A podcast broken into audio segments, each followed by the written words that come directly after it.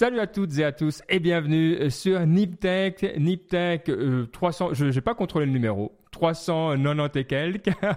Nous sommes le 11 mai, ça j'ai regardé quand même pour vous dire à quel point on est prêt. Et euh, on est content, on est là, on est trois. Alors qui c'est les trois? Moi c'est Ben, at Bakerdy sur Twitter. Je suis avec le podcasteur euh, semi-professionnel, c'est temps, faut le dire, euh, Side, S-Y-D-E. Mike, comment ça va Mike? Ça va très bien et je dois dire en 12 ans, c'est la première fois que tu te trompes sur le numéro. Il y a beaucoup de premières en cette année 2021. Je pense que c'est l'année post-Covid, hein, l'année plus difficile. Donc c'est 397 397, voilà le numéro de l'épisode. Il fallait bien une grande première, hein. la voici. Oui. Je me sens confus et, honteux parce que Dieu, c'est important le numéro de l'émission quand même. et je ne sais pas si on s'en souvient toujours à la fin du numéro de l'émission. Non, c'est vrai. Et nous sommes avec Baptiste, at Bfreight qu'on appellera B-F-R-E-Y-D-T euh, sur Twitter. Comment ça va, Baptiste? salut Ben, salut Mike, ça, ça, va bien, ça va bien, oui. On, on discutait avant l'émission qu'il fallait que je, j'augmente ma présence sur les réseaux sociaux et euh, je sais pas, est-ce que je devrais changer, ne pas mettre mon nom de famille D'un autre côté, c'est un peu le truc facile. Et avant, avant j'avais, tu sais, j'avais un, un, arrobase avec un numéro et j'ai pris quand je devais avoir 12 ans quand j'ai choisi, donc j'ai pris le numéro de mon département. Tu vois vraiment le truc nul qu'il faut pas faire, mais il faut bien trouver quelque chose. Donc, allez, si vous avez encore un, un subscribe sous la main, euh, un, un, j'ai le truc, j'ai Twitter en allemand, alors c'est Folgen. Hein, si vous allez Folgen quelqu'un, c'est at bfreit. Comment on dit ton nom de famille? Freit? Freit. Fred? Freit? À l'allemande. B-F-R-E-Y-D-T. Ouais, c'est vrai que alors le side, il est pas, euh, voilà, on l'épelle toujours, ces gens se trompent, mais on n'a pas fini de l'épeler. Hein. ça c'est clair. Même nous on se trompe encore. Et puis non mais je dois dire, il y a deux approches. Soit tu as un nom comme moi en quatre chiffres et puis finalement tu mets ben Michael dans le dans le titre de ton nom et puis c'est side ton ton ton nick enfin ou ton ton tweet. Soit ben moi je dis que c'est pas si faux de garder son son nom parce qu'il y a bien une chose qui mm. va garder, c'est ça. B Fright, ça risque pas de changer. La seule chose c'est poste pas trop de conneries mais en même temps tu sais que c'est public. Donc euh, voilà, c'est la seule chose. Poste pas peut-être des trucs anti-vaccins trop nombreux ou delete-les si tu le fais. C'est juste. Bon, je disais que tu étais podcasteur semi-professionnel, Mike, parce que euh, tu n'as pas arrêté euh, ces derniers temps. Euh, tu as fait Aniptech Explore et un Real Life, toujours un grand plaisir avec Matt et Guillaume, qu'on adore. Donc, dis-nous rapidement de, de, quoi traite chacun de ces podcasts que tu as enregistrés ces derniers jours, entre les deux émissions. C'est vrai, c'est vrai, j'ai été pas mal actif, j'étais assez fier de moi, hein, ce qui n'a pas été le cas de chaque semaine, mais là, alors j'ai fait un Tech Explore avec euh, le retour d'une personne qui s'appelle Christian Berson, qui est bah voilà un consultant RH, mais qui a aussi bossé hein, euh, avant d'être un consultant, comme si les consultants bossaient pas. J'ai été un consultant moi-même dans ma vie, donc euh, et on a fait, j'ai vu une vidéo de sa part sur LinkedIn et qui, était vraiment géniale, donc je me suis dit allez parlons-en dans un Tech Explore, manager des collaborateurs à distance, plein d'insights, plein de bon sens, plein de choses, mais il pense différemment des autres. C'est ça que j'adore avec Christian. Il n'est pas conformiste comme on estime qu'un Suisse doit être. Donc vraiment, allez l'écouter. Il est vraiment cool. Et puis euh, j'apprécie, euh, j'apprécie toujours discuter avec lui. Et dimanche soir, donc on enregistre l'émission mardi, elle vient d'être postée maintenant euh, sur Relife, donc anciennement Nip Life, hein, qu'on avait avec nos deux compadres qu'on connaît bien, qui s'appelle Matt et qui est prof du web, et Guillaume Vendée, qui est presque un pro, hein, lui, des podcasts. Alors lui, il est pro, ouais. Toi, tu es semi-pro, mais lui, il est pro, c'est clair, ça s'entend. Ouais. ouais. alors lui, il est pro et ça s'entend franchement bien. Et il, bah, voilà, il cherchait quelqu'un pour, parce qu'il voulait faire une émission sur Tony Robbins. Donc, on en avait déjà fait une. Tony, hein, Tony, Tony. Et, c'est vrai que je n'ai pas pu refuser, quoi. Ça se refuse pas. Donc euh, voilà, j'ai un peu expliqué comment c'était, puis j'ai essayé de les motiver. On va voir si ça marche, hein, parce que finalement le but de l'émission c'était que les deux le fassent. Donc oh, d'ici trois mois, euh, ils, ils, auraient dû passer à l'action. Donc j'ai pas essayé de les forcer comme euh, pas, pas l'action pour qu'ils passent à l'action. Action. Mais Massive action, exactement. Je, je, marque toujours ça sur mon action plan, mais, mais pas action plan, je mets massive action plan, MAP, c'est beaucoup mieux euh, pour ceux qui veulent se motiver. Et donc voilà, expliquer, c'était vraiment cool, non seulement de parler de Tony Robbins, mais surtout de parler avec eux, et puis de, voilà, de, de, de discuter avec d'autres podcasteurs. C'est cool. Bon, bah excellent, bravo, merci. Euh, ça nous fait du contenu en plus, et on a toujours plaisir à t'entendre. Et euh, je vois aussi sur les notes de l'émission que tu as testé les, les Apple AirTag. Alors c'est c'est cool, tu avais plein d'idées, tu avais l'air motive. Est-ce que tu es toujours aussi motive euh, après quelques jours? Ah, alors, c'est assez marrant parce que, euh, en fait, on, l'installe. Ce qui est marrant, c'est que c'est assez petit. Euh, on le reçoit. Alors, je pensais être un des premiers à l'avoir reçu. Je l'ai reçu avec 2-3 semaines de décalage, mais je crois qu'il vient, il, vient de sortir. Hein. Je l'ai commandé comme ça sur Apple. J'ai commandé. Alors, il faut voir que ça vient. c'est tout petit, donc tu as vraiment besoin de quelque part pour le mettre. Tu as besoin d'un porte-clés que tu achètes avec. Alors, bien sûr, ça te coûte déjà 35 balles, je crois, 30 euros. Et une fois que tu as payé 35 balles, 35 francs suisses pour l'obtenir, c'est déjà assez cher. Après, tu es obligé de payer encore un petit porte-clés pour le mettre. Donc celui-là, il m'a encore coûté, je pense, 20 balles. Et euh, donc j'étais en 50 balles euh, le AirTag. Ça fait assez cher. L'utiliser en standalone, c'est assez spécial parce qu'il faudrait le jeter dans un sac ou dans un truc comme ça. Donc, tu as vraiment envie de l'attacher. Euh, une petite critique, c'est peut-être l'attache qui est un peu grosse. Donc, sur mon porte-clés, je l'ai mis directement où, vous pensez? Bah, Sur ton porte-clés? Ouais. Exact, merci, j'avais dit la réponse sur mes, clés de voiture. Sur mes clés de voiture, et c'est vrai que ça fait gros. Donc elles étaient déjà assez énormes, donc maintenant c'est encore plus gros.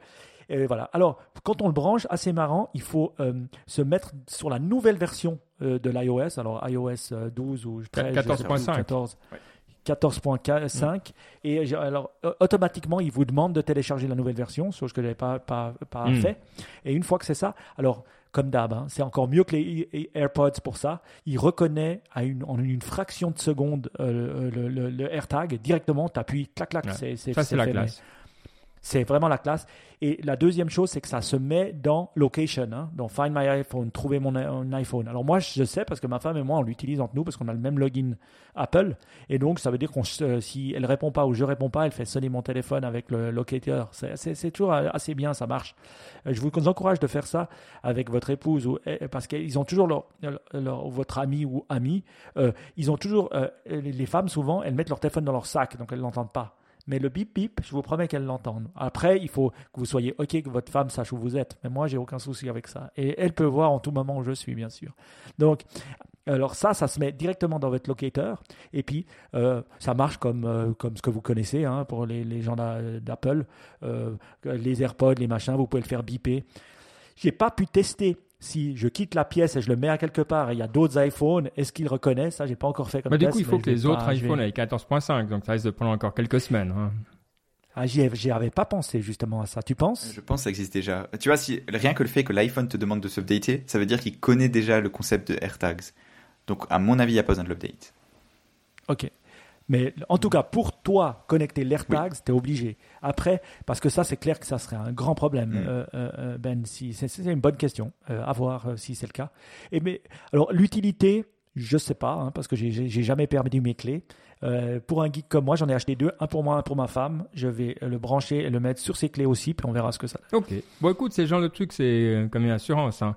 Euh, hmm. Si tu payes 50 euros puis que tu perds une fois tes clés, euh, ben, tu t'es, tu t'es évité tellement de problèmes outre le coût que ça vaut la peine. Donc on te souhaite de jamais en avoir besoin, mais au cas où, c'est clair que ça nous intéresse de connaître tes aventures. Bon, cool, merci pour ces retours. On va se jeter directement dans les euh, nouvelles de la semaine. Alors, il y a la première nouvelle qui m'intéressait vraiment de discuter avec vous parce que vous connaissez hyper bien euh, le domaine. C'est pas une nouvelle dans le genre, mon Dieu, j'y ai jamais pensé de ma vie. Qu'est-ce qui arrive? C'est la question euh, des revues sur Amazon avec des pratiques hein, qui ont été mises en lumière un petit peu, pas, douteuses, mais existantes, mais voilà, qui sortent maintenant sur les achats de commentaires, sur les incentives qu'on pourrait vous donner pour faire des commentaires euh, tout à fait neutres. Hein. On vous dit si je te donne 100 balles, est-ce que tu fais un commentaire neutre pour moi, s'il te plaît?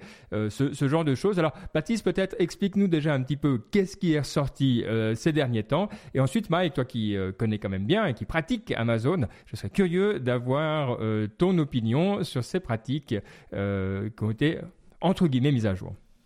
Alors, il y, a beaucoup de news sur Amazon. La première, donc euh, à propos de ces fausses reviews, en fait, c'est euh, il y a eu un, un leak de données, euh, un bon, bon, bon bonne vieille faille de sécurité. Ah. Et dans ce dans cette base de données, on voit les échanges entre les, les vendeurs et les acheteurs qui sont soudoyés pour recevoir pour mettre des bons commentaires et dans ces vendeurs là il y a notamment une marque il y a plusieurs marques d'accessoires chinois vous savez c'est ces marques qui sont assez génériques qui font un peu tout le temps la même chose et ben il y en a une ça s'appelle OK je pense A-U-K-E-Y. Et, euh, et, donc, eux, bah, tu, maintenant, si tu vas sur leur page Amazon, en tout cas aux États-Unis, elle est vide. Quoi. Il y a vraiment, il y a, il y a, quelques produits qui restent et en dessous, il y a marqué indisponible parce que Amazon les a rayés à cause de, de leur pratique de, pour les commentaires. Et donc, ce qui leur est reproché, c'est que globalement, on, ils reçoivent un produit et ensuite, euh, ils se font. Alors, il y a différentes manières, mais l'une des manières, c'est oh, tu me, on te rembourse le produit si tu nous mets une bonne, une bonne review. Mmh. Ce, ce, genre de, de pratique qui, bah, c'est pas, voilà, pas très catholique, disons. D'accord, donc c'est vraiment, ouais, c'est bah ouais, de l'achat de revues, quoi. Je veux dire, mm. alors c'est pas avec de l'argent, mais euh, euh, indirectement, ouais. oui, euh, voilà. Ok, donc ça c'est la valeur, la première nouvelle. Est-ce que tu as dit qu'il y avait plusieurs nouvelles Alors quelles sont les autres? Après on fera le, le, le tout alors. Alors les autres, je pense, elles sont un peu plus, un peu plus croustillantes. Le premier, la première, c'est euh, la responsabilité. Et ça, je pense, c'est vraiment un truc qui est assez, euh, assez important. C'est la responsabilité d'Amazon vis-à-vis de ce qui est vendu sur le marketplace. C'est-à-dire que mm. il y a eu des soucis de contrefaçon mmh. ou d'appareils dangereux. Je crois que le, le, cas spécifique concerne les overboards. Vous savez, c'est genre de de de de de de, de Segway, mais sans le qui coûte la 300 300 euros que tu peux acheter sur internet assez facilement. Et comme il y a des batteries, c'est assez, c'est pas cher, c'est assez dangereux. Et donc il y a eu des soucis de défaut là-dessus. Et, euh, et donc Amazon, mais c'était pas vendu par Amazon, c'était vendu par des marchands sur le marketplace. Et la question c'est est-ce que Amazon est responsable pour la vente de ces appareils dangereux? Et donc il y a une cour aux États-Unis qui a dit que oui, que Amazon est responsable, bah ouais. malgré le fait que dans l'absolu, quand tu achètes, tu vois sur ta carte de crédit il y a marqué Amazon Marketplace, donc c'est pas vraiment Amazon. Enfin, c'est, enfin, oui, non mais je dis pas que c'est pas Amazon, mais c'est délicat, tu vois. Où est-ce qu'elle est la limite? Est-ce que quand c'est vendu, pareil, tu sais, t'as plusieurs façons d'être vendu par Amazon, tu vois. Est-ce que c'est euh, vendu directement par Amazon? Est-ce que c'est expédié par Amazon? Est-ce que c'est vendu par Amazon Marketplace? Pareil, je sais que à titre personnel, mes parents, ils, ils, ils ont du mal à comprendre que c'est vendu par Amazon Marketplace ou par Amazon. Ils disent pourquoi est-ce que dans un cas ça, ça, arrive bien et dans l'autre cas ça, ça en général, tu sais, t'as des enveloppes qui sont pas très bien. Et enfin bref, tu te rends compte que c'est pas la même qualité de service. Mm. Et euh, donc ouais, ça, ça c'est une question intéressante. Est-ce que le, est-ce qu'Amazon est responsable? Et la dernière, c'est euh, l'histoire des données. Donc vous savez, Amazon donc il y a ce marketplace. Et le souci, c'est que des fois, ben, le, imaginons que je suis un vendeur sur le marketplace, que je vends quelque chose de très populaire. Comme par hasard, quelques mois après, Amazon vend ce même produit sous leur nom. -hmm. Oh, c'est incroyable, comme, mais quel, quel, hasard. On pourrait donc, regarder euh... dans quel Niptech on en a parlé, mais ça m'étonnerait qu'on était dans les Niptech 300. Hein. C'était à mon avis certain. bien avant. Euh, ouais. Ouais. ouais. Et donc le, le, le souci, c'est que Amazon probablement ils utilisent les données. La question c'est à quel point ils ont le droit d'utiliser les données. Ça c'est ça c'est assez d'un point de vue légal c'est assez délicat. Et, euh, et euh, notamment pendant l'audition de Jeff Bezos aux États, euh, devant la, je sais plus si vous vous souvenez, il y a quelques, je dirais c'était à peu près, ouais, il y a six mois, il y a eu une audition devant le Congrès et Jeff Bezos a dit non, non, non, nous on le fait pas ça, alors que c'est pas obligatoire. Théoriquement, c'est pas justement pareil d'un point de vue légal, c'est assez flou. Il n'y a pas d'interdiction ferme pour Amazon de le faire. Il y a aussi beaucoup de précédents, c'est-à-dire que dans l'industrie agroalimentaire, enfin les magasins, ils, font ça tout le temps. Enfin, c'est monnaie courante d'avoir la marque distributeur. Donc, qu'est-ce qui est juste, qu'est-ce qui est éthique, qu'est-ce qui est légal? Enfin, c'est vraiment une question qui est assez compliquée. Ouais. ouais. Bon, c'est effectivement plein de, de, nouvelles intéressantes. Bah, comme je l'imaginais, rien de, de, très nouveau. Mais on va euh, prendre dans l'ordre avec notre spécialiste maison, ancien euh, fanboy, reconverti depuis euh, quand même un petit peu, faut le dire. Mais donc qui, qui connaît, pas de l'intérieur, mais presque, Amazon. Euh, ouais. sur, les, sur les revues, ben, évidemment, moi je, je m'imagine, je suis comme tout le monde, je regarde un produit, et d'ailleurs même les bouquins, chaque fois qu'on dit, ah, il a 4,8 sur 5 mm -hmm. avec 5000 mm -hmm. revues, il vaut la peine. On se fait avoir, même si on sait qu'il ne faut pas faire confiance. Donc, c'est quoi ce monde des revues, toi qui hmm. as vu un peu comment bon, ça se passait? Une, une, chose qu'il faut savoir, c'est que les revues chez Amazon, c'est vraiment, tu es obligé d'avoir 3.5 et plus. Si tu n'as pas 3.5 sur un produit, automatiquement, tu perds beaucoup de choses, c'est-à-dire ils vont pas te mettre en avant, tu peux pas participer à des promotions et tout ça. Il y a cette règle du 3.5. Euh, formel euh, ou, ou c'est écrit dans oui, le contrat? Oui, oui. Non, mais écrit dans le contrat ou pas, c'est comme ça. Non, d'accord, mais c'est pas, c'est un truc que tu apprends à la dure. Non, non, tu... Non, non, tu l'apprends, ils te le disent clairement, que si tu veux faire des promotions, tu peux pas. Donc, le 3.5 à plus est une obligation pour pouvoir être poussé par Amazon. Sinon, l'algorithme va arrêter de te pousser. Euh, D'ailleurs, euh, si tu as des problèmes de, de, rating au tout départ, euh, il dégage tout de suite le produit. Donc, il faut faire. Les, les ratings sont clés. Hein, dans le départ. Après, ce qui se passe, il faut savoir que quand tu lances Amazon, si tu vends en Amazon en direct, tu peux participer à ce programme qui s'appelle Vine, que les, les, resellers comprendront. Et c'est voilà, euh, si vous voyez commentaires de clients Vine, club des testeurs, c'est un club des testeurs Amazon où toi t'envoies le produit gratuitement à des testeurs Amazon. Donc euh, voilà, et ça, ça a un coût. Hein. Donc tu payes euh, la logistique, tout ça, tu payes les produits, tu les envoies gratuitement et les gens peuvent poster positif ou négatif. Mais ils reçoivent le produit gratos. Ah, autant dire que il, le, la, la, plus basse des revues que j'ai vues ou que j'ai subies, c'était 3. J'ai jamais eu euh, des 2 et des 1 hein, pour les clubs des testeurs. Donc, quand tu sors un nouveau produit, beaucoup de gens utilisent cette technique ce qui, qui marche. Elle n'est pas, pas légale, euh, euh, mais c'est vrai qu'ils reçoivent le produit. Et c'est des gens qui testent beaucoup de produits. Mais d'ailleurs, c'est marqué à côté. Hein, produit reçu. Oui, oui c'est marqué. C'est marqué commentaire client Vine, club des testeurs, voilà, sur un produit gratuit. Donc ça, c'est marqué. Ça l'était pas au début, mais maintenant, ça l'est. Et la deuxième chose, je dirais sur les, commentaires, c'est vrai que d'un côté, il y a les concurrents euh, pas tous les produits hein, ont 80, 90, 100. Il faut environ, Amazon me disait à l'époque, 8 reviews et plus. Alors peut-être ça a augmenté pour que ça fasse sens pour un consommateur. Euh, donc, pas beaucoup.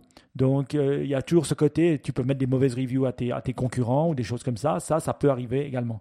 Après, les fake reviews comme ça, c'est évident que tu le vois. Quand tu vas sur Amazon et puis que tu vois des fois de ces produits, mais tellement pourris avec énormément de reviews, j'avais pas besoin d'être un, rap, un, robot pour le comprendre. Donc, je suis très content qu'on essaie de les cleaner. Vous vous souvenez, il y a une époque où il y avait eu beaucoup de problèmes avec la marketplace. Il y avait des, des gens qui se loguaient avec les, les, les, logins des marketplaces et qui postaient des produits moins chers. Euh, Amazon, après, se fait une année pour régler ce problème. C'est un énorme problème en Allemagne, hein, grosse plainte euh, sur la marketplace. C'est-à-dire, ils faisaient quoi? Ils se loguaient avec. Euh, en fait, c'était comme euh, des gens qui utilisaient les logins de, de, de, gens, de, pas des fakes hein, existants, mais qu'ils avaient piraté des, ah. gens de la marketplace, et ils venaient et ils mettaient des produits moins chers, ils récupéraient l'argent et puis ils n'envoyaient pas les produits. Oh. Et euh, tout ça, c'était automatisé. Donc, euh, ils avaient une technique assez, assez drôle de dire envoyer l'argent à, sans passer par le paiement à Amazon. C'était vraiment des scammers. Hein. Mais vu que c'était automatique, c'était super dur à Amazon. Et Amazon a mis une année, c'était il y a trois ans en Allemagne, je crois, une année pour régler le problème. Je ne sais pas si tu en avais entendu parler.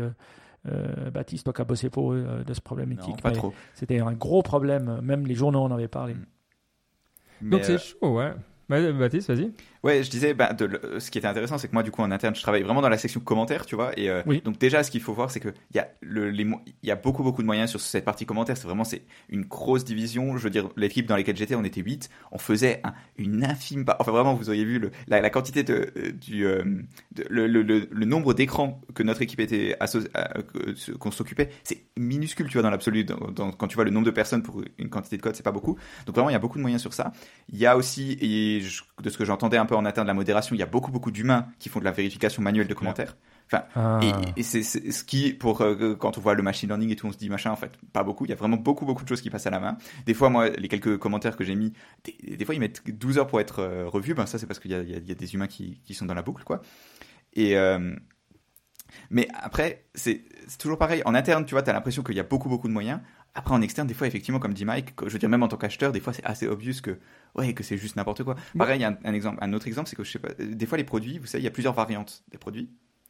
Tu sais, tu, as la version, voilà, avec, euh, telle couleur, telle couleur. Et des fois, les, vendeurs, ils exagèrent un peu et tu as des, euh, les, variations sont assez énormes. Mais en fait, tu te retrouves avec des produits qui sont censés être associés. En fait, c'est euh, carrément des trucs différents. Et du coup, tu as des fois un produit de cette un produit qui est très bon et qui a des très bonnes reviews. Et après, ils mettent, ils rajoutent des produits mauvais. Le truc, c'est que tous les, toutes, ces, toutes ces déclinaisons ont les mêmes reviews. Et donc tu crois que tu achètes un produit très bon et en fait pas du tout. Et donc enfin bref, et ça c'est c'est clair, tu vois, il y a pas besoin d'avoir des modérateurs humains ou quoi pour se rendre compte que c'est juste, tu vois, c'est très facile à changer en plus mais donc c'est vraiment mm. étrange. Une, une, chose que ça pousse euh, les reviews, c'est à jamais changer de produit. Ouais, aussi. Parce qu'en fait, quand tu as eu un bon review avec des produits, moi ah j'ai ce cas-là maintenant, où on, a ce produit depuis des années, et puis euh, tout d'un coup on doit le changer, et tu changes ce qu'on ce appelle un EAN code quand mm. tu fais un nouveau produit. Donc tu changes le code EAN ou pas, hein, mais la plus souvent quand tu fais un nouveau produit, tu le changes.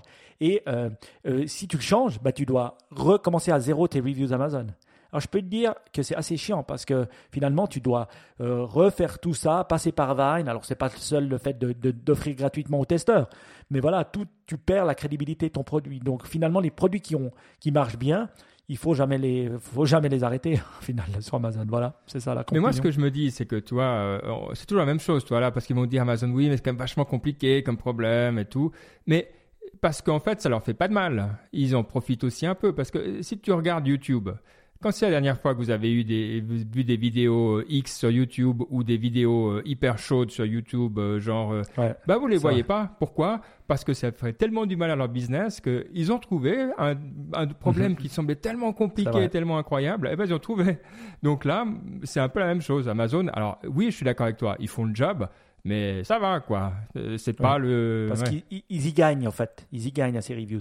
Moi, ce, que, je voulais revenir, c'est sur la responsabilité de la marketplace. Alors, tu sais, quand tu nous Ouais. as expliqué la deuxième problématique en disant est-ce qu'ils sont responsables de tous les produits qu'il y a sur leur site? C'est clair qu'ils sont responsables. C'est clair. On peut pas dire on se fait du pognon avec de la marketplace, avec des gens qui viennent sur mon site et qui mettent n'importe quoi et qui mettent des C'est faits, comme mettent des Facebook et les fake news, c'est pas la faute à Facebook, c'est c'est des victimes. C'est encore des pire. C'est victimes, encore pire. Amazon et Facebook dans ces cas-là. On Oui. devrait les payer pour euh, les- le, le tort moral qu'ils subissent, les Mhm. pauvres. Et le, et le deux- et le deuxième que je pense, c'est moi personnellement, même si je connais bien Amazon, j'ai très quand j'achète, j'ai beaucoup beaucoup de mal à savoir est-ce que j'achète à Amazon ou à quelqu'un sur la marketplace. Parce que c'est ça le, aussi le, le génie d'Amazon, c'est d'avoir rendu ça. Tu ne vois pas la différence. Alors tu le vois dès que tu reçois la confirmation de commande. Là tu le vois parce que tu vois que c'est un autre nom. Et là tu comprends si tu si tu si tu connais un peu les détails.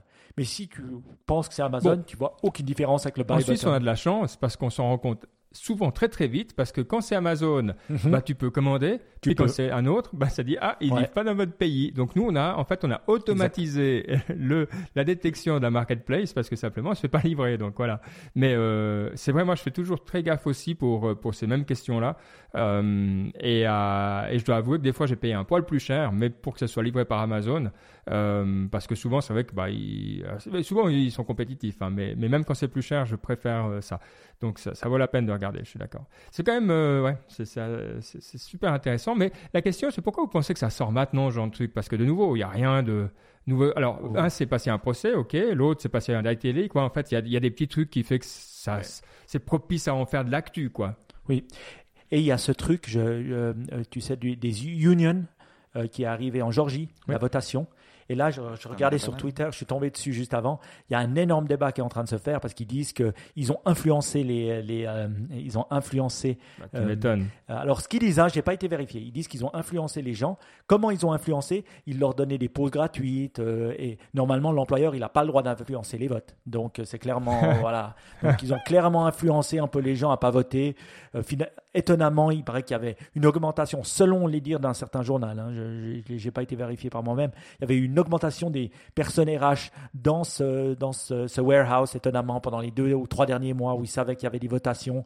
Donc parce qu'elle était clé cette votation pour Ah bon, montrer non, les gens veulent pas de union. Bah, Attends, je veux dire, n'importe qui qui a fait euh, deux minutes de politique, c'est ça, le jour avant une élection un peu tendue pour décider qui va être élu, d'un coup, tu as beaucoup de monde qui s'inscrit au parti juste euh, avant, puis ton- toi, je veux dire, c'est. Bah, tu sais que dans ces élections, ça arrive. Donc, je pense qu'en même temps, euh, ouais, je, je suis pas, je suis pas surpris du tout là. Mais de nouveau, est-ce que c'est Mhm. ce que tu disais, Baptiste hein, C'est euh, des fois, tu as le droit de faire des trucs. Est-ce que c'est éthique? Euh, Ce que ça veut dire ta société, c'est vrai que c'est un peu, un peu limite. Bon, en tout cas, intéressant. Et puis, moi, je suis ici, on n'est pas pour faire du Amazon bashing. Hein. Euh, je trouve que voilà, euh, un bout ils font, Moi j'utilise beaucoup. un bout ils font pas. Je trouve que c'est bien d'avoir une opinion, voilà, un peu. un Mais peu quand neutre. même, là, il y, a un clair, il y a une claire différence parce que c'est vrai que la marketplace, on peut dire, Oui, euh, ça, et ça c'était sur ce que tu disais, sur les, les marques de distributeurs. Bien sûr, Carrefour a des marques de, de- de distributeurs, c'est évident. Bien sûr, Migros en Suisse, là, c'est son business model de copier. Mais ils n'ont pas accès à autant de data. Parce que, en fait, ils ont, non, ils n'ont pas de marketplace. Ils ont, ils vendaient les produits et puis voilà. Là, ils ont utilisé la marketplace de tout le monde, donc de tous les gens qui vendent sur la marketplace Amazon. Et ce qu'ils font après, c'est qu'ils utilisent ce data pour savoir où est-ce qu'ils vont euh, être, euh, euh, où est-ce qu'ils vont pousser la marque de distributeur ou pas. C'est quand même autre chose que Carrefour ou Migros. Ouais, mais Carrefour, tu, tu, tu vois, regarde Migros par exemple. Les pâtes Migros, ils ont les données des pâtes Lustucru à côté et des pâtes Barilla et ils savent, ok, les pâtes Barilla, elles sont à tel prix, elles se vendent comme ça. Moi, mes pâtes euh, Migros, je vais faire les mêmes. Enfin, j'ai du mal à voir. Enfin, je dis pas qu'il n'y a pas de différence, mais je Moi, sais je pas dis si c'est la puissance. fondamental. Ouais, mais c'est quoi la, non, c'est la, puissance, d'Amazon. Je veux dire, ils sont euh, on- online. Oui, on peut dire ce qu'on veut, mais online, ils sont clairement dominants. Si on regarde le online, on peut. De, dominant, c'est à partir de 30%. Je veux dire, il Ouais. faut commencer le à truc, arrêter. c'est que toi, la, la, la Migros ou Carrefour, ils doivent avoir le produit, la catégorie, et puis après, ils peuvent comparer. Tandis qu'Amazon, ils n'ont pas besoin d'avoir la catégorie. C'est-à-dire qu'ils disent Ah, tiens, là, il y a une catégorie qui marche. Tu vois Donc, ça fait que tu jamais, à aucun moment, ils ont besoin d'investir, même dans, le, dans la relation avec un produit ou une marque ou quoi que ce soit. Donc, c'est quand même l'étape. Alors, je suis d'accord que ça ressemble, mais c'est l'étape d'après, quoi. En termes de cool, j'ai Ah, rien ça, besoin de clair. foutre pour, euh, pour avoir. ouais. Et, et, moi, je me souviens en tout cas, je te dis, quand j'ai commencé avec eux à travailler en 2013 ou de, ouais, en 2012, je crois, euh, on a commencé avec Amazon en 2013. Euh, je me souviens qu'ils m'ont clairement dit Ah, on avait regardé la marketplace, puis on avait vu que ça se vendait bien. Donc ils regardaient les Et données. là, Mike issu. Et puis, euh, Mike, Mike et issu. puis, non, non, c'est c'est pas ça. Donc, de dire qu'ils regardaient pas, c'était pas possible. Sinon, ils ne contactaient Ouais, pas, ouais. tu vois. Euh, voilà, ils voyaient qu'il y avait des resellers, ils voyaient qu'il y avait des ventes, et puis ils se disaient, mais pourquoi pas le faire en direct Ce qui est tout à fait intelligent. hein. Après, il y a une différence entre faire le produit en direct ou le créer en direct pour bypasser les resellers. Ça, c'est une Mm. autre, Oui, une chose, tu vois. quand même. Ouais. Tout à fait. Bon, allez, on a parlé euh, plein d'Amazon, mais je trouve que c'était intéressant. Puis de nouveau, ça nous remet euh, un petit peu en lumière ces pratiques. Et c'est toujours, euh, là, c'était plus la, la section consommation intelligente. Au moins, on comprend euh, qu'est-ce qui se passe derrière euh, tous ces sites. Moi, ça, j'aime beaucoup. Donc, merci de vos éclairages euh, à tous les deux. Euh, quelque chose d'intéressant aujourd'hui, j'étais sur Twitter et euh, j'ai vu qu'il y avait euh, quelqu'un qui mettait attention, attention, n'allez pas sur le site vitmadose.fr. Alors, J'étais là, euh, bon, ok, c'était quoi? Et euh, en fait, il se trouve que euh, il y a un site qui s'appelle vitmadose.covidtracker.fr qui permet euh, ben, de euh, trouver où on peut aller se faire vacciner de manière rapide et efficace et qui cartonne. Et euh, pas de chance, ils ont oublié d'acheter le .fr et le .com.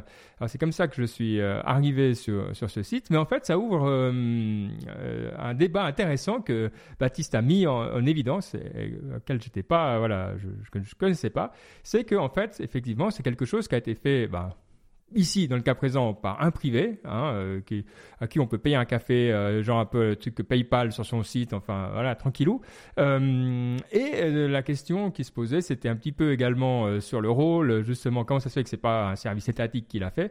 Alors peut-être, Baptiste, tu peux, toi aussi qui connais mieux, parce que moi, c'est vrai que Mike et moi, on est vaccinés, on vous l'a dit l'autre fois, alors on est content, mais on l'a fait en Suisse, et c'était vraiment facile. Mais c'est quoi un petit peu cette histoire donc de, de Et puis euh, et, puis des questions qui y autour de tout ça Alors pour le, le, résumer vite fait, il y a un, donc un développeur français indépendant qui, utilisant les données euh, publiques françaises qui sont disponibles via des, alors il y a, y a des choses qui viennent de sociétés privées parce qu'aujourd'hui par exemple pour prendre un rendez-vous en, France, tu passes par une plateforme privée qui s'appelle Doctolib, qui est un- une très belle start-up française.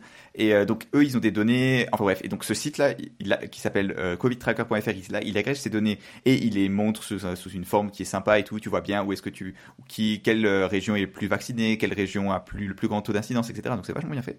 Et, euh, donc euh, la personne qui est derrière ça, il s'appelle euh, Rosier, quelque chose Guillaume Rosier.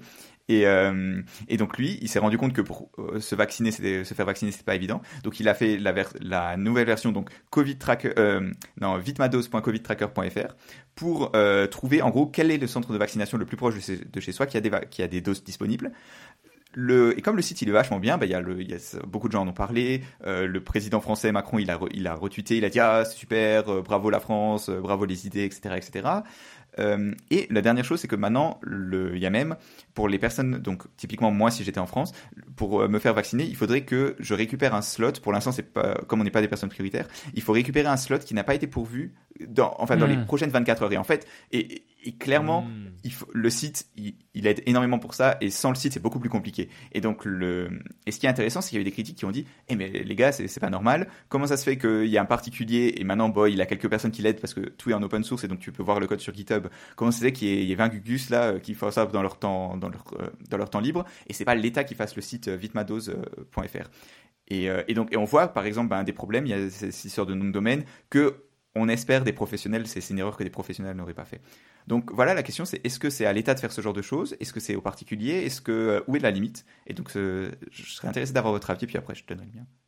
Ouais, bah, moi, là-dessus, c'est ce qu'on disait euh, sur la votation. Hein, vous, vous souvenez, alors il y avait des avis différents sur, euh, pas, entre nous, mais, de- même dans notre communauté, sur le rôle de l'État euh, pour l'identité électronique. Et moi, j'étais pour dire, voilà, le rôle c'est de l'État, c'est de d'établir l'identité et, et de créer la confiance. Mais après, de, de, de créer l'identité électronique, c'est pas forcément son rôle. Ça peut être mieux fait par des privés euh, sachant qu'on doit être très clair sur l'accès aux données, sur la protection des données. Voilà. Donc l'État pose le cadre, il, crée la confiance, et puis après, par-dessus, on peut euh, laisser l'initiative privée. Euh, pas forcément. Hein. typiquement, dans la votation, il y avait que s'il y avait personne qui le faisait, par exemple, ou si c'était trop mal fait, bah, ils se laissaient, ils se conservaient le droit, évidemment, de le faire eux-mêmes.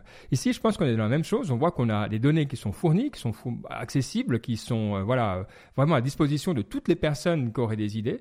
Et finalement, on voit que ben, des personnes intelligentes et bienveillantes euh, ben, peuvent très facilement mhm. créer quelque chose que le public aime. Et euh, les 5 millions qui seraient coûtés pour faire la même chose à l'État, parce que ça aurait été long, il aurait fallu avoir 12 ministères, etc., eh ben, euh, on ne l'aurait peut-être toujours pas. Donc c'est la réalité simplement que l'État est, est, bon quand il s'agit de, de, faire ces trucs lourds et où vraiment, voilà, vous n'avez pas envie que ce soit eux qui collectent les données de santé publique, en gros, Covid Tracker, même si on les aime bien. et donc, donc ici, je trouve que c'est un très bel exemple et, je le conserverai comme tel. Donc euh, voilà, bravo, je dirais presque bravo à tout le monde. Allez, une médaille à tout le monde. Boum, boum, boum. Moi, je suis totalement d'accord avec toi. Et ce que je trouve qui est intéressant, c'est qu'en fait, on voit comment on pourrait utiliser la donnée publique. Parce que eux, ils utilisent la donnée publique, mais après, pour euh, prendre le rendez-vous, tu dois quand même aller sur le doc libre ou, les autres mm. sites. Donc pour moi, c'est exactement, en fait, tu fais du bien, et puis la dernière étape, elle se fait dans le cadre de l'État. Donc euh, les gens qui critiquent ça, ils ont totalement tort parce que c'est exactement c'est faire du bien autour de soi. Et puis il y a des gens qui sont doués dans ça et d'autres qui le sont moins. Donc euh, déjà, j'applaudis la personne parce que je trouve qu'il fait du bon travail. Et pour moi, ça devrait être un exemple de comment on pourrait utiliser de la donnée publique, genre par exemple le trafic qui se passe sur les routes et tout, pour pouvoir aider les gens qui prennent, qui prennent leur voiture. C'est toutes ces choses-là qui, sont, qui sont anonymisées qui ne créent mal à personne, mais qui sont un bénéfice net pour la société.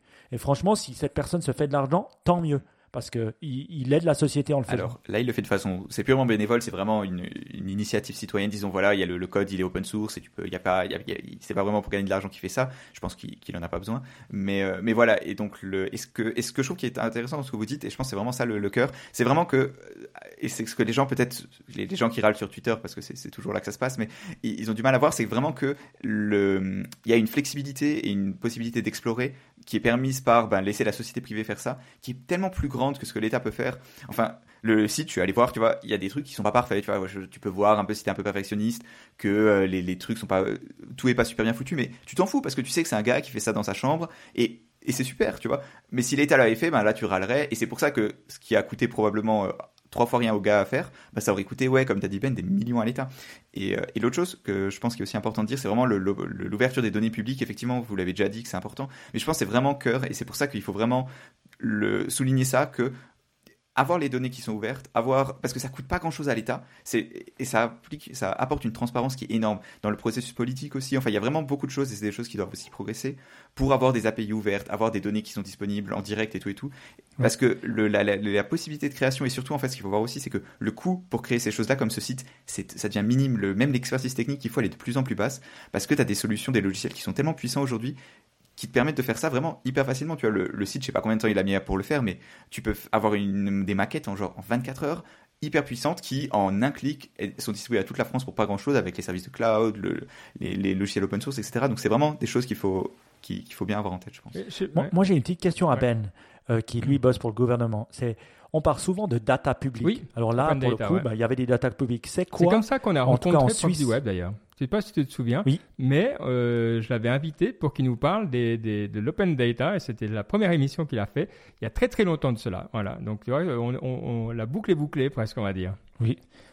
Et, qu'est-ce qui se passe en Suisse dans cet open data justement? Qu'est-ce qui définit ce qui est ouvert ou pas? Est-ce qu'il y a des choses ouvertes? Et qu'est-ce qu'il faudrait faire? Oui, il y a beaucoup. Ouais, Baptiste, je vois Alors, je veux juste dire, en parlant des open data en Suisse, j'ai deux amis complètement indépendants qui travaillent euh, sur les données et tout, qui dont leur dont leur, leur, mission en ce moment, vraiment, ils passent des heures et des heures à juste récupérer les données euh, publiques de, des différents offices fédéraux et des lois pour essayer de le mettre, juste le mettre dans des formes qui sont ensuite utilisables.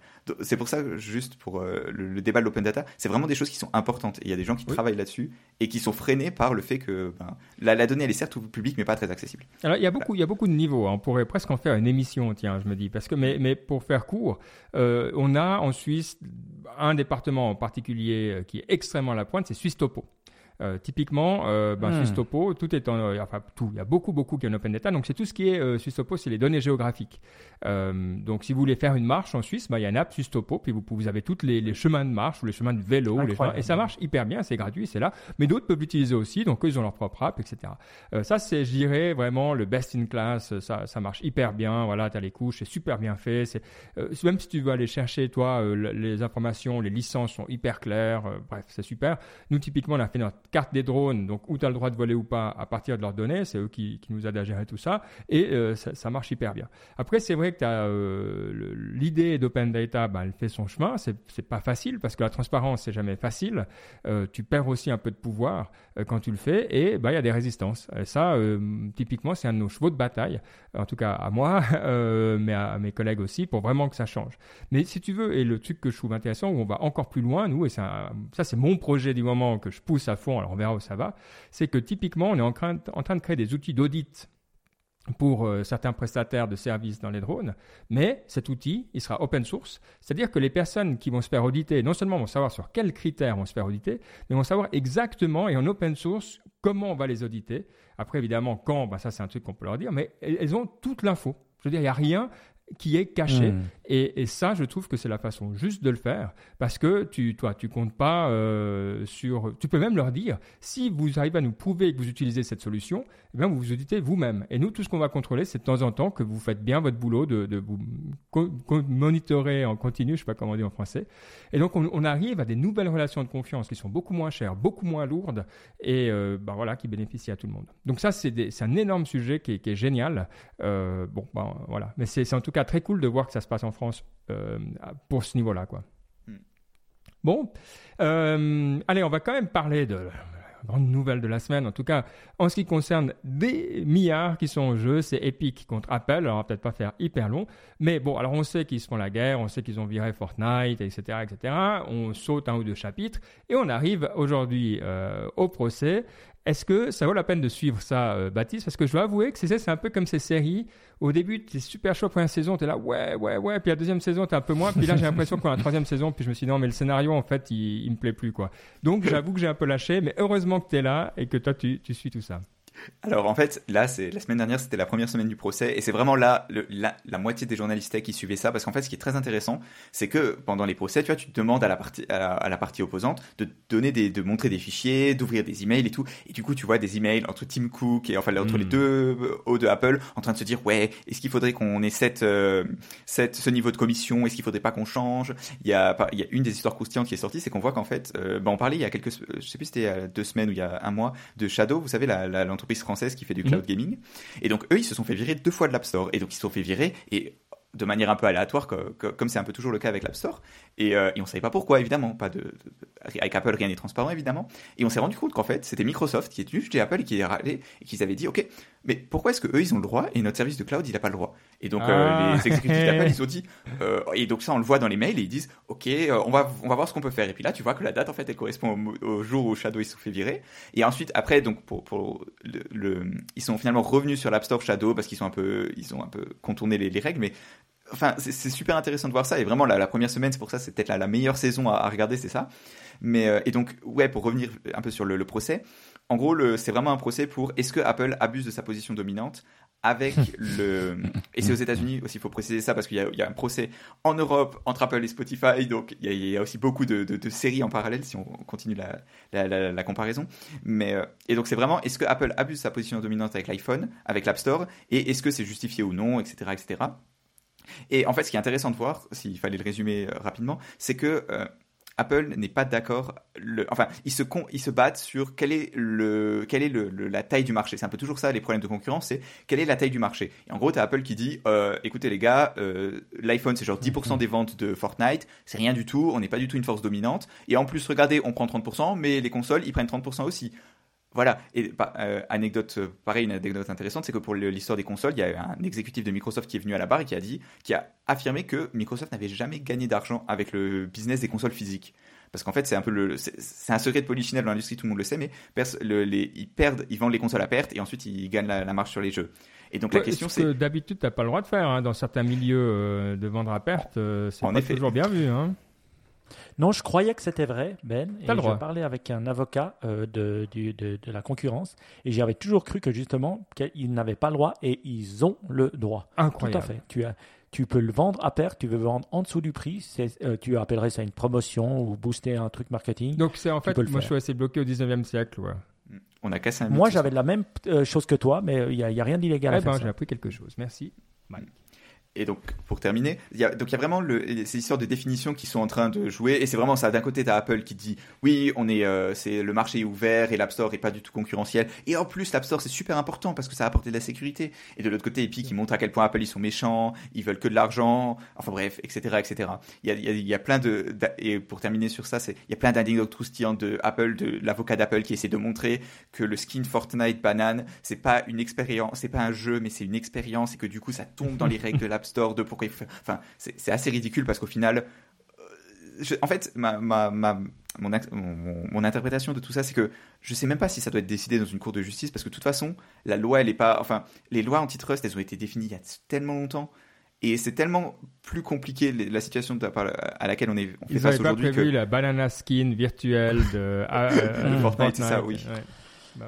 Moi, moi, ce que je vous encourage à écouter, c'est une des derniers épisodes de, de, de Pivot où il y a une, euh, femme politicienne très connue euh, aux États-Unis qui s'appelle Amy Klobuchar, qui est euh, une politicienne de l'État du Minnesota et qui comprend très très bien ce qui se passe au niveau de la concurrence. Et elle, elle est dans les commissions et quand on l'entend parler, on sent qu'elle comprend extrêmement bien ce qui se passe et ils sont vraiment en train de regarder ben, antitrust, les lois qui mettent des bâtons dans les roues de la concurrence et qui regardent vraiment l'essence de la loi. Et quand on regarde euh, euh, Apple, ils ont exactement une, un- la manière d'agir de, du, du, gorille qui en a rien à foutre des autres. hein. Ils sont tellement puissants, ils demandent 30%, ce qui est gigantissime, hein, euh, et ils abusent de leur pouvoir dominant. C'est évident de leur position dominante. Mais ce qui est intéressant de voir, c'est qu'il y a une vraie... Avant, il y avait Trump, et puis il y avait d'un côté les Européens qui essayaient d'attaquer euh, euh, et d'arrêter tout ça, et maintenant, il y a une alliance entre les démocrates américains et aussi certains républicains pour dire maintenant, trop c'est trop, on va réglementer la tech. Donc il y a une alliance européenne et américaine pour essayer de le faire fonctionner. Et quand on écoute cette femme américaine qui est vraiment à haut niveau pour, et qui comprend extrêmement bien les choses, je peux vous dire, ça va venir. Et si ce n'est du juge, ça viendra des Je autres. crois qu'on avait Oui, dit en 30%. 2019, c'était ta prédiction 2019, que cette année, ça serait l'année où euh, on allait enfin. euh, mais bon, tu as raison. Non, je pense que tu as raison, ça va prendre du temps. Mais on voit euh, que ça, ça- en tout cas, c'est constant, là, la pression. Parce, parce que c'est c'est petit. Alors on peut toujours se dire, est-ce que Epic est la bonne personne pour faire ça? Moi, ce que je dis, c'est bravo parce que finalement, eux, ils savaient qu'ils allaient rentrer dans le combat, mais euh, ils, ils sacrifient que dalle parce qu'ils ont de toute façon du succès, mais euh, ils mettent ça au devant de la scène pour que tout le monde se rende compte.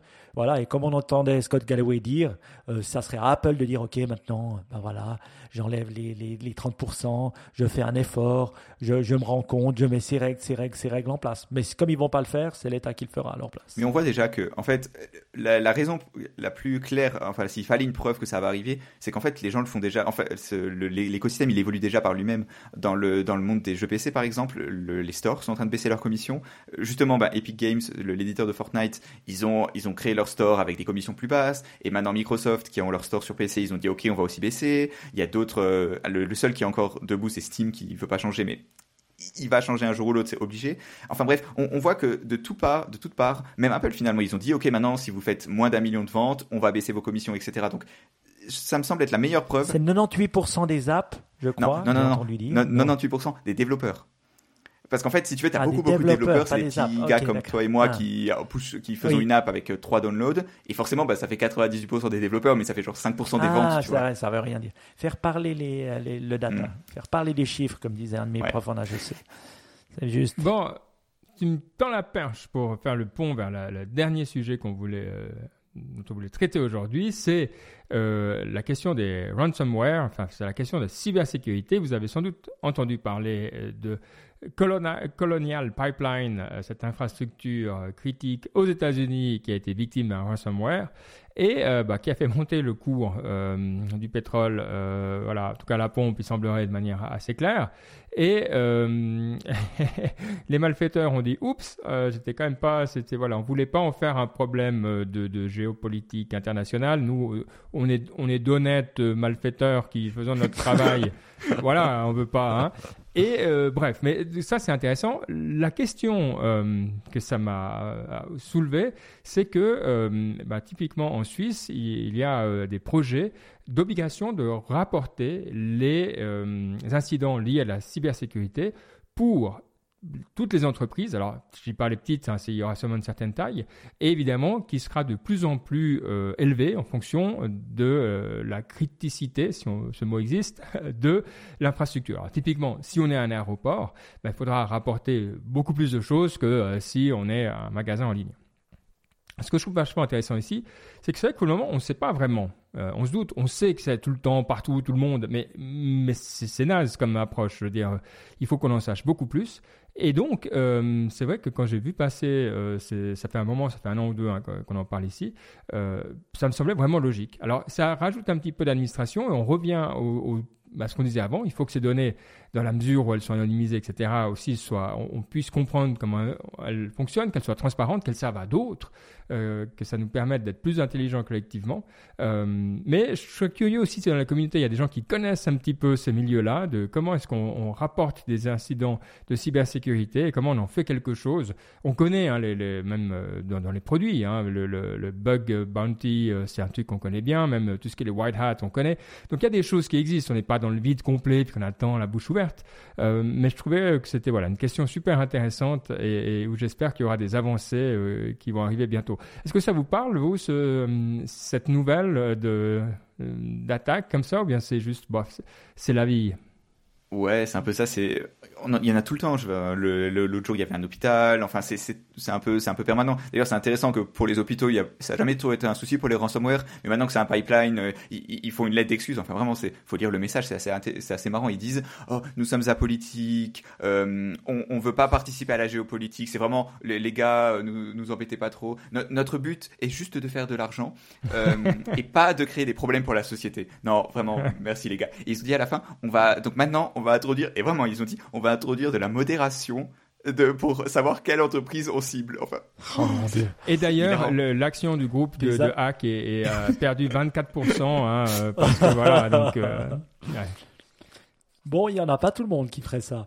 On voit qu'ils doivent avoir un peu cette espèce d'éthique dans, dans le vol.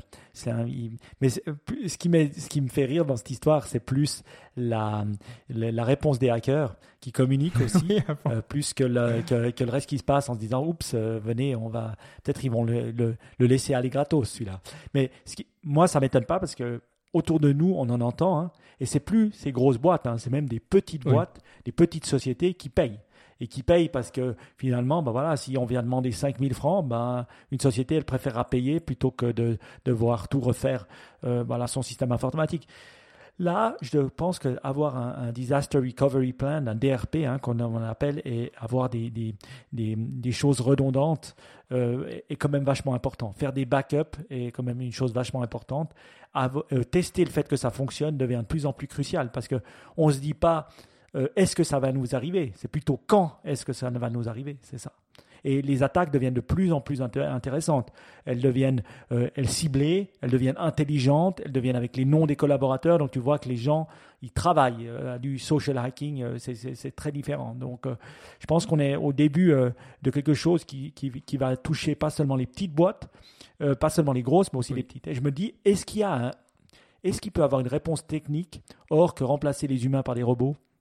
Non, enfin, c'est ça, le truc, c'est que globalement, la plupart des failles, la plupart des choses aujourd'hui marchent. C'est souvent pas que des failles. Il y a beaucoup de choses. Ben, c'est du social engineering et donc à la fin, tant qu'il y a des humains, ben il y, aura des failles.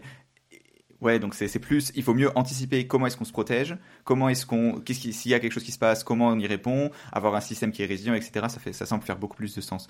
Je veux juste revenir sur le point de Ben de tout à l'heure de, l'évolution de la législation. En France, il y a une autre news qui était intéressante par rapport à ça, où euh, le plus gros, il y, a, il y a des assurances maintenant pour les, les ransomware, et en général, l'assurance, elle va même payer la rançon pour vous parce que c'est économiquement ce qu'il y a de plus rentable. Et donc le, et donc maintenant, le, plus gros assureur d'Europe pour ça, c'est AXA. Et donc euh, maintenant, AXA, ils ont dit, ils paieront plus les rançons parce que le, gouvernement français a dit ok, enfin le, législateur français a demandé à AXA de ne plus payer les rançons pour ne pas ben, rajouter des pour pas donner des ressources aux hackers et pour ouais pour essayer d'antiguer parce que c'est ça aussi le souci. C'est que économiquement c'est rentable de payer la rançon donc ces groupes là ils reçoivent de l'argent et donc ils peuvent s'agrandir etc encore l'État qui vient casser le dos à d'honnêtes entrepreneurs du web qui mm. essayent de, de, vivre sans faire de géopolitique euh, non mais c'est c'est ouais c'est une bonne question, hein, parce que c'est vrai que hum, tu, tu éteins un feu quelque part, mais tu l'allumes de l'autre côté euh, en trois fois pire. Euh, moi, il faudrait que je réfléchisse plus, mais à vue de nez, ça me semble pas complètement fou comme, euh, comme approche. quoi. On ne négocie pas avec les terroristes. Je sais pas si c'est une bonne idée, mais en tout cas, j'aime bien la phrase. Donc euh, voilà. C'est une bonne idée, mais pas quand tu te retrouves euh, enlevé par des terroristes et que tu es américain et que tu sais que l'État paiera pas. Tu préfères être suisse et savoir qu'ils vont, ils vont payer. c'est pas faux. Euh, allez, on va profiter de faire rapidement un petit euh, Tech ou deux. Je vois qu'on a deux de la même personne, On Yves, qu'on salue bien, et qu'on a toujours plaisir qu'il y ait un membre euh, important de notre communauté. Euh, alors, quelles sont les questions que nous avons reçues? Alors, la première, c'est il nous demande quand est-ce qu'on va présenter des gadgets? Boum, donne, au eh ben, début de l'émission. Aujourd'hui. Bam a dit, on n'avait même pas lu, j'avais même pas lu cette phrase, donc je suis content, Yves, d'avoir fait ça. C'est vrai qu'on devrait parler un peu plus de gadgets. on, on, J'en ai pas acheté euh, souvent en fait des gadgets ces temps. C'est plus dur d'être excité, je dirais, parce qu'il y a moins de choses qui, tu vois, c'est moins, les, les, choses sont plus dans la continuité. On parlait de euh, comment c'était la réalité diminuée, ou en fait, ben, aujourd'hui, moi, par exemple, moi, pour moi, ce que ce que je value surtout, c'est la, la, simplicité, tu vois, c'est avoir moins, peut-être moins de choses, mais des choses qui marchent bien, de bonne qualité, et parce que finalement, ben, un appareil, c'est aussi, c'est un peu une contrainte quand même toujours d'en avoir un. Donc, ouais, la, la, la simplicité, je dirais. Tu sais ce qui, de quoi on parle des fois? Finalement, on parle plus de gadgets, mais on parle de fonctionnalités à, l'intérieur des apps. Euh, tu vois, on a, on a eu voilà, je regardais sur mon app Garmin que j'utilise bien souvent. Et puis voilà, maintenant il y a une nouvelle manière, ou la Strava, une nouvelle manière de pouvoir chercher les segments pour pouvoir courir ou faire du vélo. Et puis ça, c'est une fonctionnalité cool. Mais c'est presque un gadget, mais c'est une fonctionnalité de l'app. Mm. Donc euh, peut-être qu'on devrait parler des fonctionnalités des apps. C'est vrai que, tu as raison, parce que moi, les trucs que j'aime bien dans mon téléphone, mais c'est vraiment con, hein, puis c'est pas le, mais c'est que quand je le pose sur le sur l'écran, eh ben il il se met direct tout, seul en mode silencieux. Le soir, à partir d'une certaine heure, quand je le mets dans la prise, il se met tout seul en mode silencieux. Et c'est tout con, mais c'est des trois petits trucs. C'est que c'est ça que j'aime bien. C'est plus le, c'est pas les, les le, la, résolution de l'écran, les machins, toi, dont on peut parler au début d'une évolution technologique. Donc je suis assez d'accord. C'est plus ces fonctionnalités et ces, ces, améliorations de la qualité de vie. Et euh, ouais, j'aime bien. Donc on a fait, voilà, résolu. Merci Anne-Yves. Alors est-ce que la deuxième question, est-ce que euh, on l'a faite aussi? Euh, alors non, on n'en a pas encore parlé. C'est est-ce qu'on partirait sur Mars? Parce que je crois qu'il y a ah, quelques news avec le toujours avec Elon Musk, il est un peu toujours là, et donc la question c'est est-ce que s'il y a une colonie demain, est-ce qu'on partirait sur Mars? Non. Non, non, facile. Pourquoi non? Parce que euh, sincèrement, euh, je suis pas euh, voilà, chacun son chacun son ADN. Moi, c'est l'exploration, c'est pas mon ADN, clairement. Hein. Ceux qui m'ont vu sur des skis comprendront. et, je suis bien ici. Je suis très heureux. Tout va bien. J'attends. Voilà, on a une vie qui est courte. Elle, est chouette ici. Donc voilà. Alors c'est un petit peu fonctionnaire comme réponse, hein. mais bien heureux les, les, les, pionniers et pionnières, parce qu'on espère qu'il y aura beaucoup de pionnières aussi pour le, les voyages sur Mars. voilà. Et vous mm. Moi, je suis.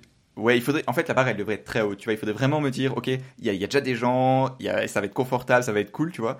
Mais euh, le, disons le, bonus du fait que tu es le premier de l'exploration, il n'est pas très haut pour moi, je dirais. Voilà, bon, c'est pas Niptech qui va euh, nous faire devenir multiplanétaire. Hein, Mike, c'est notre dernier espoir. Quoi. Moi, moi j'essaye de motiver mes, mes gamins hein, à faire. Hein. J'essaie de leur dire oui, euh, euh, euh vous allez voir, euh, c'est cool. Et puis, ouais, ils, ils, veulent, je leur montre des, des, des, vidéos des fois de, de, de, la station spatiale et tout. Et puis, j'espère que eux le feront. et puis, que je les regarderai explorer Mars. Après, je pense qu'il y a des gens qui sont faits pour. Comment il s'appelle Thomas, le, le, français là qui est, Thomas Pasquet, franchement, j'ai regardé un reportage sur lui sur Arte qui est incroyablement. Euh, non, c'était sur France 4 ou France 5 sur euh, sur, euh, sur sur lui et puis l'agence spatiale européenne et tout.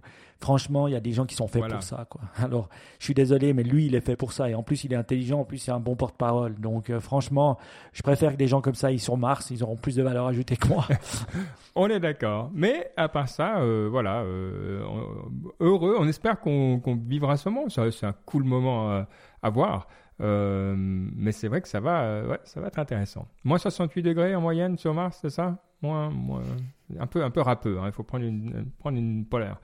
Euh, la partie inspiration, voilà. Bah, si on peut pas voyager dans les étoiles, on peut presque le faire avec Mike, grâce à ces, grâce à ces bonnes paroles. Alors Mike, qu'est-ce que tu nous as préparé? Oui, je regardais un peu. Euh, c'est vrai que euh, j'ai euh, j'ai pas pu lire autant de livres que j'aurais voulu, mais j'en ai quand même un. Ah. J'ai lu et je dois dire. dans, il est dans le, il arrive dans le top 10 des livres que j'ai lus, donc je suis très content. Ah je suis environ à 70-80% de la totalité du livre, donc ça commence à, à, devenir sérieux. Quand je commence à me réjouir de le prendre dans la main chaque minute qui, qui passe, c'est que je, suis content. 4,6 sur 5 sur Amazon. Oui, et c'est un livre d'une personne qui s'appelle Tom Brunton, Tom, euh, Paul Brunton, qui est un Anglais, et ce livre a été écrit en 1934. Donc ça, c'est cool. Et, étonnamment, en tout cas, le, la, tonalité du livre, la manière de, de, l'écrire est, très bien faite. Et c'est sur quel tome, quel, quel domaine, Baptiste? Sur l'Inde?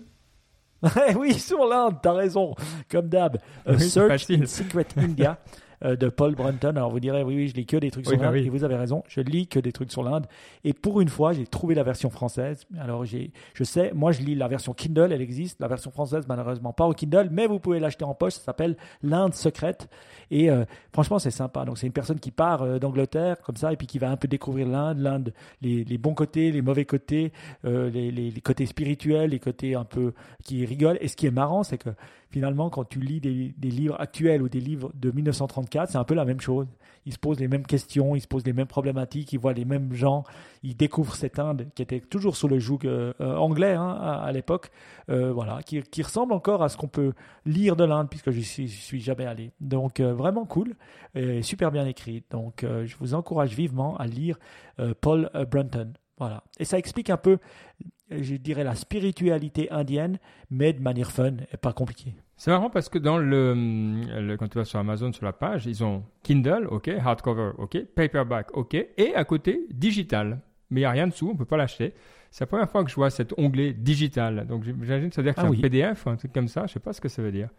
Quand on clique dessus, il ne se passe rien. Donc, si quelqu'un sait ce que c'est cet onglet digital dans les choix, ça m'intéresserait. Mais sinon, à part ça, le... Ouais, tu as trop de bouquins sur l'Inde. C'était comme tes bouquins sur l'armée. Je vais, je vais en choisir un ou deux. Mais, mais si tu dis que celui-là. Donc, celui-là, il dit c'est dans le top 10 de tes bouquins sur l'Inde ou de, de non, all top 10 des bouquins tout court. Mais moi, c'est ça. Mes, mes, mes, bouquins, ils changent. Ils fluctuent avec le temps. J'arrive pas à stick à un livre. J'ai du mal. Mais, mais dans mes bouquins d'Inde, je pense qu'il est dans les top, top 5, on va dire. Waouh. Ok, bah joli, écoute, ça nous fait plaisir. Donc voilà, encore un bon, euh, un bon advice, un bon conseil. Où l'on y arrive. Qu'est-ce que tu as d'autre pour nous?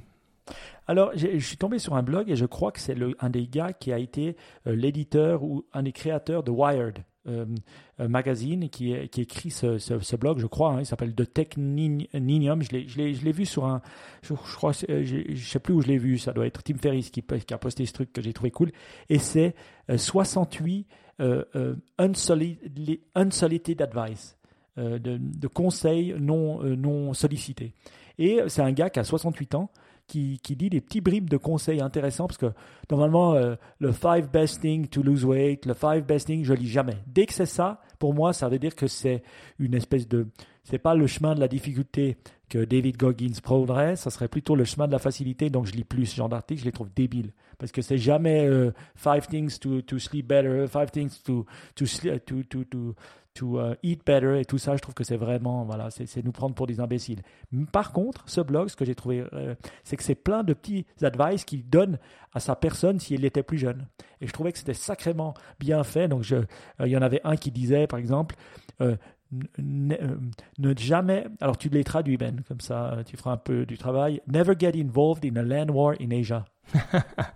ne, ne, ne, vous mettez, ne soyez jamais impliqué dans une euh, bataille de terre euh, ou en Inde. De terrain, je dirais, sur, ouais, sur, en Asie. Euh, et ça, je peux vous dire, ça me faisait rire parce que j'ai eu des, amis euh, qui vivaient en Asie et c'est vrai que le terrain, tu perds toujours quand tu es un étranger, même en Chine. je veux dire, même si tu es une société chinoise, tu, perds, tu perdras parce que c'est toujours le local qui gagnera, parce qu'il a le droit du sol et toi tu l'as pas. Chose qu'on comprend peut-être pas quand on est euh, euh, en, en, Europe ou aux États-Unis. Ça, je trouvais marrant, c'était un petit advice marrant. Un autre, be prepared. When you are at 90% done any large project, a house, a film, an event, the rest of the myriad details will take a second 90% to complete. Ah ouais, ouais. Euh, donc attends, alors, soyez, tenez-vous prêts voilà. Euh, lorsque vous atteignez le 90% d'un gros projet, une maison, un film, un événement, euh, le, reste des millions de détails euh, prendra 90% du temps à compléter. Ouais, alors ça c'est ça c'est un classique pour une raison, parce que moi typiquement la chose un truc de standard où on était prêt à 90% depuis le début de l'année. Et on y est toujours. Et parce que, eh, voilà, il y a les détails, il y a les mm. machins. Et donc, euh, je pense que n'importe qui qui a fait un projet qui dépasse euh, de faire une quiche à la maison le, soir pour la famille euh, connaît ça. Donc, ouais, je, suis d'accord. Moi, il y en a ça, plein qui me parlent. C'est vrai qu'ils sont assez, assez cool, ces, hum, ces trucs. Il y a comment s'excuser rapidement, spécifiquement et sincèrement et ça, je, trouve, bien parce qu'effectivement, euh, surtout le côté, voilà, euh, parce que souvent tu fais, je dirais, tu fais deux des trois, tu sais. Tu peux faire rapide et sincère ou, ou euh, rapide et spécifique, ou, tu vois. Mais c'est vrai que les trois, euh, je regardais moi, je me dis, ouais, souvent il m'en manque un, si je dois être honnête avec moi-même. Vous, vous avez pas cette impression? Oui. Déjà, il y a le mot le premier, c'est manquer de s'excuser. Ça, c'est la première chose. Et après, c'est comment tu le fais. Mais c'est vrai que le faire dire rapide, spécifique et puis sincèrement, euh, c'est trois qui font en sorte que tu t'excuseras bien. Et puis le dernier, il est beau, le dernier. L'univers conspire dans votre dos pour faire de vous un succès. C'est beau. beau.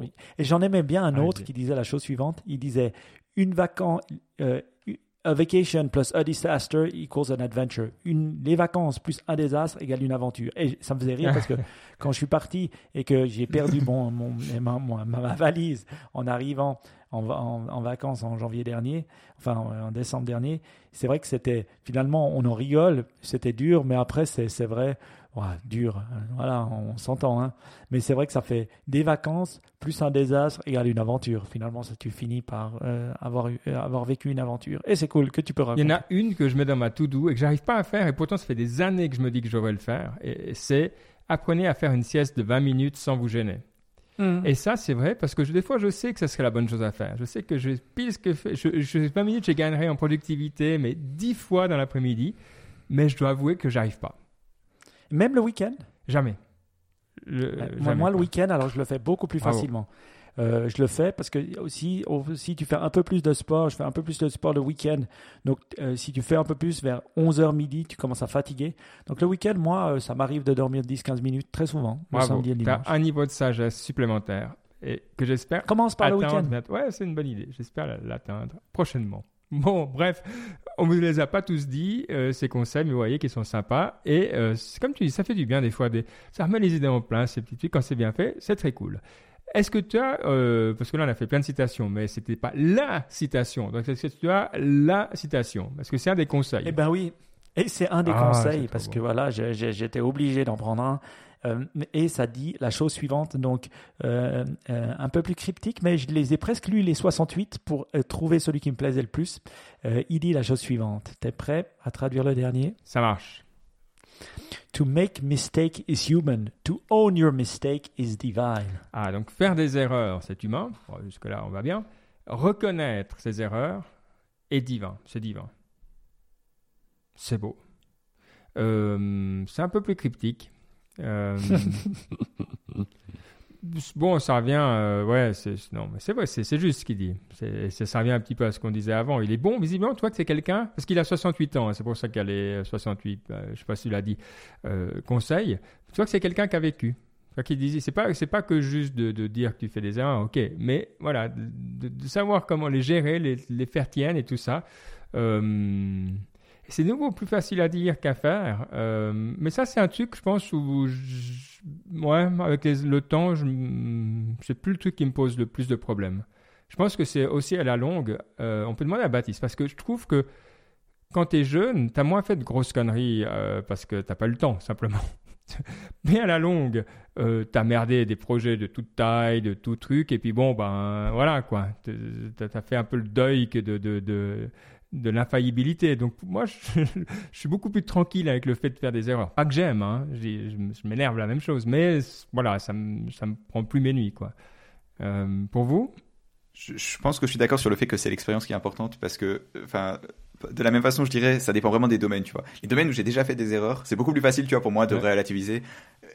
Euh, Tu vois, tu- tu- enfin, au début de l'année, quand j'ai perdu, l'exemple, j'ai perdu mon sac, tu vois, il y a quelques, quelques années avant, quand j'étais, quand je commençais à vivre pas tout seul, j'aurais été vraiment, mais tellement mal, tu vois. Là, voilà, je savais, tu t'habitues au fait que ça arrive, ce genre de choses. Enfin, c'est- c'est c'est vraiment bête comme exemple, mais je pense vraiment ça, c'est plus t'as l'habitude et plus t'es là, bon, c'est la vie. Ouais. Moi, ce que je trouve qui est le plus difficile, c'est de faire deux fois la même erreur, mais pas dans le même laps de temps, en sachant que potentiellement tu pourrais la faire, et puis après, finalement, tu l'as fait quand même. Alors pour X raisons, mais euh, en fait, le l'outcome, le résultat elle-même, c'est une erreur. Donc euh, ça, c'est plus dur à accepter. Et puis pas se flageller, je pense qu'il faut apprendre à vivre avec, et puis euh, surtout apprendre à, à les réparer. Mais je, je crois que voilà, il faut montrer l'exemple, hein, toujours. Et je pense qu'il faut montrer les exemples à ses enfants. Ça commence par quand on les gronde et puis qu'on s'en s'énerve de s'excuser envers eux. Comment, Après, comment faire s'excuse gaffe. envers eux? Rapidement, sincèrement et spécifiquement. Merci. Ah oui, ça, ça sera une, une bonne chose, bonne chose à faire. Après, le problème avec les gamins, c'est que, en tout cas, à l'âge de ma fille, qui a 7 ans, c'est qu'elle l'utilisera contre toi, ça c'est Ah, bah sûr. et elle n'oublie rien. Donc, elle te fera, tu sais, papa, la fois où tu étais comme ça, et puis t'es là, ouais, ouais, ouais, je sais. elle l'utilisera contre toi au moment où tu t'en attends moins. Donc, c'est c'est assez subtil, mais assez vil, un enfant, quand même. On est d'accord. Je crois que on va, on va arrêter l'émission sur ces bonnes paroles. on verra si on arrive à en faire le titre de l'émission. C'est un peu trop long, malheureusement. En tout cas, on a eu grand plaisir à passer ce moment avec vous et on se réjouit de vous retrouver pour le NipTech 398 dans deux semaines. Allez, à tout bientôt. Ciao. Ciao, ciao. Ciao.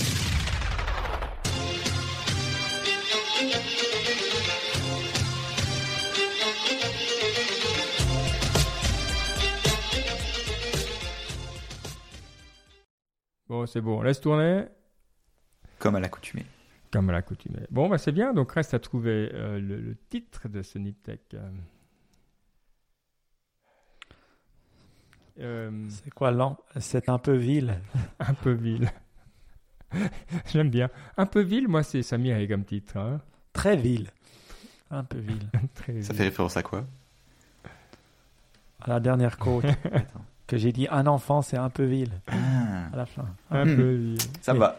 Tu, tu vois, l'autre fois, je lisais les, les titres euh, à ma femme, et puis c'est vrai que j'essayais de me souvenir qu'est-ce que ça voulait dire les titres. Alors, on est vraiment cryptique. hein. Des fois, j'arrive à trouver les- la moitié des bouts, parce que je me dis, ah, c'était sur ça. Mais sinon, euh, c'est c'est bien, c'est bien cryptique. C'est peut-être pr- pr- hein, c'est peut-être pas assez vil, mais pas assez subtil, vil. Voilà. Euh, certains, déjà, le 394, bien. Vil ma dose. Oh, c'est trop bien. Oh, Ah ouais, Dieu. Bill Mado. Ah ouais, ouais, ouais, nickel. Wow, Bill, là, c'est- Celui-là, il est, bienveillance. Ouais, celui-là. il est dans mon top il- 5, tu vois. Parce que c'est euh, Ah. Pff, ah, Ah oui, le Genau, c'était tellement beau. ah, c'est trop bien. IPP, IPP, je me Mado, souviens. pas- Ouais, non, c'est bien. En gros, un, un- ouais. Euh, un sur euh, un sur deux, un- non deux sur trois on arrive à dire. King Pledge. Ouais. Pff, J'arrive pas à dire. Ouais. Ah c'est cool, je vais refaire un petit euh, parler intimement. On a des bons noms d'émissions. On se fait Oui. plaisir. On est très mauvais en SEO toujours, mais on se fait plaisir. Bon. Allez, bon bah c'est cool. Euh, et puis ben voilà, on, on attend tout ça dans, dans deux semaines avec joie. Ah, on a perdu Mike. Ah, désolé, c'est la vidéo qui s'enlève. Ouais, non, moi je vais avoir un autre Niptech Explore hein, la semaine prochaine, je me réjouis. Ouais, ouais, avec une personne qui fait du mindfulness, donc ça, je me réjouis Ah, bien, énormément. Parce que j'espère que je vais, je vais essayer de faire un truc et puis de pouvoir vraiment regarder, euh, tu vois, aux profs que je connais, comment ils pourraient le mettre dans les classes. Je trouve que c'est vraiment tellement bien, quoi. Donc, euh, il faut faire un peu un truc pour ces jeunes. Donc, euh, je, je me réjouis de, de parler avec cette personne. Hmm. Ça va être cool. Elena. Trop bien. Bah écoute, on se réjouit d'écouter tout ça. C'est bien. Tu nous fais, tu nous fais nos, nos, nos heures d'émission. C'est bien. Tu contribues au stade. Et, et à savoir, vous avez vu, j'ai posté, j'ai posté les, les, euh, les stats de l'année euh, sur notre euh, petit. euh, euh, que vous pouvez rejoindre Sur le- d'ailleurs le groupe notre Signal. Et puis, euh, une chose que je voyais, c'est qu'on avait eu une augmentation du nombre d'écoutes en avril et mai. Ça me faisait rire euh, euh, quand on regarde le- la courbe. Et puis la seule raison, c'est qu'on a plus posté. Ouais, c'est ça. J'ai un peu peur que l'auto-download, ce soit super, enfin ça, ça biaise tout. Oui, Donc, euh, ouais. Ouais, ça peut biaiser tout. Mais je, je dois te dire, l'auto-download, il biaise tout, mais il biaise tout pour tout le monde. c'est clair. Parce que tout le Oui, monde oui. a l'auto-download. Oui, oui, c'est clair. ouais. Donc, Genre moyen. après, si on pouvait trouver, si tu arrives à trouver un truc de stats qui analyse ce que les gens écoutent, ça, ça serait cool. Non, ce serait trop facile. Le, le podcast aimerait beaucoup ait ça, mais non, c'est pas. Ah, Bah, par Spotify, contre, donc. il me disait, Oui, c'est ça, c'est Spotify. Il- Quoi, ouais.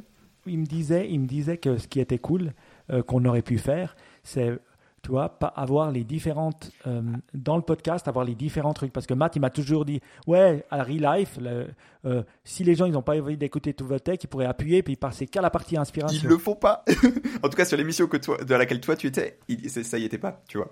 Et euh, parce que justement, en le faisant, je me suis dit, ah oui, c'est vrai, ça pourrait être bien, mais je le, je le vois sur YouTube spécifiquement, mais pas sur. euh, Je, crois que j'ai jamais vu un podcast avec ça pour le coup. Ouais. Mais parce que c'est vrai que ça aurait été cool de pouvoir se dire ah ben clac bon tu pourrais le faire sur le site mais c'est moins fun parce que les gens ils vont pas sur le site tu devrais le faire dans l'app Ouais, c'est ça. mais ça, dire- ça doit exister. avoir des sous-chapitres de la du podcast où tu peux pas bam bam bam. Le truc, c'est, tu vous l'utiliseriez parce que moi, personnellement, sur YouTube, ça y est, maintenant beaucoup, beaucoup de vidéos longues, je l'utilise jamais. Parce que Ouais. c'est juste, ouais, genre, c'est pas la façon dont je consomme les- le contenu. Je sais pas, toi, Ben. Non, je suis, sur- euh, je suis désolé, je suis sur euh, euh, Spotify pour podcasters Hmm. et je regarde les stats. Et euh, sur les 7 derniers jours, Niptech a 61 euh, départs, 61 starts, 43 streams et 28 listeners. Et je vois le Niptech Contemple sur EpicTet à 1343 starts, euh, 327 streams et 72 listeners. Donc je ne sais pas qu'est-ce qui s'est passé, mais visiblement, euh, il y a quelqu'un qui doit écouter en boucle ce truc ou l'avoir mis dans sa playlist ou je sais pas quoi, mais en tout cas, il y a une chier d'écoute sur le.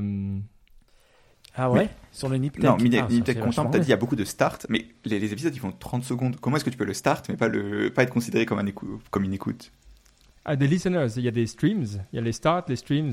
puis combien de listeners? Euh, 72 dans le- sur les 7 derniers jours et 28 sur Niptech. Donc, c'est quoi la différence entre listeners et. euh, c'est genre abonnés, en quelque sorte? Là, ben, les, les stats, c'est toi, c'est quel- quelqu'un qui écoute, un- un- une personne qui écoute les 50 émissions, ça te fait 50 starts, tu vois. Hmm. Ah. Est-ce qu'il download ou est-ce qu'il stream, toi, il, il- il change? Donc là, je pense que c'est euh, 1300. euh, bon et tu sais ce qu'il te reste à faire là Ben? Faire la saison 2. Alors, les streams, c'est measured when a Spotify users listen to 60 seconds or more of any episode. Ok. Ouais, bon, bah là, du coup, effectivement. Ah, mais Epictet, pas- tu peux même pas avoir une écoute parce qu'ils font pas 60 secondes. Non, voilà, le start, c'est 0 secondes. Ah, c'est intéressant. Donc, en fait, les stats qu'ils donnent, c'est 0 secondes. Enfin, ils start, donc start, voilà. S'ils arrivent à 60 secondes, ah, mais c'est vachement intéressant, ça. Donc, en fait, c'est les gens qui abandonnent tout de suite, quoi. Donc, pour Mm. Niptech, on a 61 starts et t'as 18 qui écoutent même pas 60 secondes, quoi. Parce qu'on a 43 streams. Hmm. et, et est-ce que tu peux avoir les stats plus longues? Non. seulement de 7 C'est- jours euh, oui, tu peux avoir sur les 90 derniers jours. vas-y Euh, donc, Niptech, on a fais-nous peur 693 starts, 509 streams et 127 listeners. Donc on a vraiment très peu de monde qui écoute dessus. Et le- l'autre, le Niptech Contemple, euh, 11 844 starts, 2904 streams et 461 listeners. Ouais, c'est bien, hein. franchement. Et, et les gens, ils aiment bien ton contemple. hein. C'est marrant. Ouais, je pense qu'il doit, il a dû être mis en avant quelque part. Dans une, tu vois, ça doit être dans une catégorie plus obscure. Genre philo, t'es plus vite euh, en français. Philo, je pense que t'es vite en haut, quoi. Hmm. Donc, tu es dans la, la- peut-être la première page ou la deuxième page, euh, tandis que dans Tech, euh, News Tech, tu vois, euh, avant d'être dans la première page, tu peux lutter un moment, quoi. Et puis c'est plus unique, ça se partage bien aussi, tu vois. Je dirais le Niptech Content. Ouais, puis c'est bon, ouais, c'est c'est Evergreen, ouais, Ouais, intéressant. Mm. Marrant. Non, intéressant, ça veut dire saison 2. Hein. Ah, ouais, bah, il- je vais essayer de motiver l'auteur, mais euh, tu vois, il est. Bah, trouve-en un Ouais, autre. d'accord. Je vais faire ça, c'est juste. Bon, bah, c'est cool en tout cas. Bon, nickel. Beaux insights. Alors, merci encore à tout le monde. Et rejoindre le groupe Signal, on l'a dit. Euh, et puis voilà, on est prêt pour la suite. Yes. C'est beau. Ciao, ciao. Ciao, ciao. Ciao.